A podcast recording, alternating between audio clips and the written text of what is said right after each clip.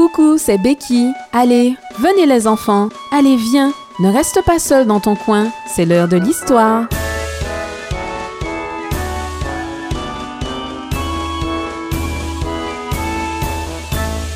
L'histoire d'aujourd'hui s'intitule L'oignon providentiel.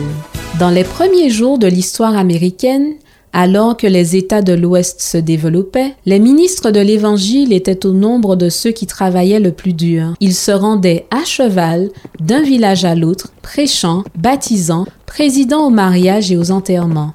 Il leur arrivait d'être loin de chez eux plusieurs mois d'affilée, et leur vie était souvent bien compliquée. Monsieur Matthews était l'un de ces courageux prédicateurs. Il était chargé d'une immense paroisse qui s'étendait à des centaines de kilomètres à la ronde, et on avait constamment besoin de lui. Comme en plus de cela il avait douze enfants, il était souvent bien fatigué. Un jour qu'il rentrait à la maison après une absence prolongée, il eut le regret de constater que son fils Jack n'avait pas fait le travail qui lui avait été assigné. Des paroles vives furent échangées, et Jack souffrit bientôt des effets d'une sévère correction. Papa ne supportait pas la désobéissance. Jack avait un caractère entier et rien ne l'humiliait autant que d'être corrigé, surtout quand il pensait qu'il ne le méritait pas. Cette fois, il était tellement furieux qu'il décida de quitter la maison. Elsie, sa sœur préférée qui avait à peu près son âge, le supplia de ne pas partir, mais il ne se laissa pas convaincre. Elle insista pour qu'il attende au moins quelques jours, lui faisant remarquer qu'il prenait une grave décision mais elle échoua dans ses efforts. Il avait décidé de partir et il partirait. Rien ne le retiendrait. Le lendemain, ne disant au revoir qu'à Elsie, Jack partit, bien décidé à ne plus jamais revenir à la maison de son père. C'était au tour d'Elsie d'être fâchée. Elle était du côté de Jack et elle déclara que c'était l'injustice de son père qui avait chassé son frère. Désormais, elle ne voulut rien savoir de son père ni de sa religion. De jour en jour, elle s'endurcit. Elle adressait à peine la parole à ses parents et refusait de prendre part au culte de famille. Elle ne priait plus, ne lisait plus la Bible, et dans son cœur, elle prit la décision de ne jamais, jamais devenir chrétienne. Jacques n'écrivait pas. C'était comme s'il n'avait jamais existé. Elsie était comme une âme en peine. Le départ de son frère avait éteint toute sa joie de vivre. Son cœur devint dur comme de l'acier. Un matin, tandis qu'elle préparait le repas de midi, maman s'aperçut qu'il lui manquait un oignon. Comme Elsie était dans la maison, sa mère l'appela et lui dit Elsie, il me faut encore un oignon. Aie la gentillesse d'aller m'en chercher un. Où sont les oignons? Dans le grenier de la grange. Fais bien attention en montant l'échelle et rapporte-moi une demi-douzaine pendant que tu y es. Elsie obéit sans un sourire et sans un mot. Il y avait longtemps qu'on ne la voyait plus sourire. Elle attendait avec impatience le jour où elle serait en âge de quitter la maison. Alors, elle irait à la recherche de son frère. Elle arriva à la grange, grimpa l'échelle et regardant autour d'elle, découvrit la provision d'oignons. Elle en choisit six, et elle allait redescendre quand elle entendit du bruit en bas. Elle ne bougea pas. Quelqu'un marchait et s'approchait de l'échelle. Qui était-ce? Retenant son souffle, elle écouta et devina que ce devait être son père, la dernière personne qu'elle souhaitait voir. Toute la haine qu'elle avait nourrie contre lui la submergea.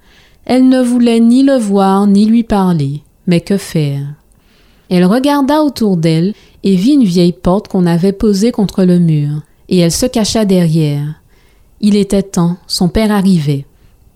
Retenant son souffle afin qu'il ne soupçonne pas sa présence, elle s'y attendit, espérant qu'il ne s'attarderait pas et qu'elle pourrait retourner à la cuisine sans être aperçue. Mais il ne redescendit pas immédiatement, au contraire. Elle s'y tendit l'oreille et perçut le bruit léger d'un corps qui s'affaissait doucement. Elle eut peur et tint ses mains serrées l'une contre l'autre. Bientôt, elle entendit son père parler tout haut. Quelqu'un l'avait-il accompagné? Non, il priait. Cachée derrière la porte, elle s'y écouta. Elle n'avait jamais entendu une prière semblable. Elle ne pouvait plus s'en aller. Elle voulut écouter jusqu'au bout. Son père priait pour tous les membres de la famille, du plus grand au plus petit, pour Elsie elle-même et pour Jack. En prononçant le nom de Jack, il se mit à sangloter. On aurait dit que son cœur se brisait. Il demanda à Dieu de pardonner sa colère à l'égard de Jack et de permettre que son fils bien-aimé revienne à la maison paternelle. Elsie ne savait que penser. Ainsi, son père aimait Jack il souhaitait son retour et s'accusait de son départ. Plus que cela, il priait aussi pour elle, Elsie, qui tant de fois s'était montrée impertinente et méchante à son égard depuis le départ de Jack. Elle n'aurait jamais pensé que son père priait ainsi. Elle sentit soudain qu'elle ne pouvait pas rester derrière la porte une seconde de plus. Elle sortit de sa cachette et vit son père à genoux. N'en pouvant plus, elle se jeta à son cou et dit Papa, Pardonne-moi. Nous avons tous besoin d'être pardonnés, Elsie, dit-il. Et à partir de ce moment-là, tous les nuages furent dissipés. Entre-temps, maman se demandait où Elsie était allée chercher les oignons, et elle sortit sur le seuil de la cuisine. Quand elle vit le père et la fille traverser la cour en se tenant par la taille, le visage inondé de larmes mais radieux, son intuition de mère lui fit comprendre ce qui s'était passé. Elle courut à leur rencontre, oubliant l'oignon qui manquait au ragoût. Et ce soir-là, Jack revint à la maison, comme si par un miracle Dieu voulait sceller la réconciliation. Plus tard, Jack devint pasteur et Elsie épousa un pasteur. Merci de m'avoir écouté. À la prochaine!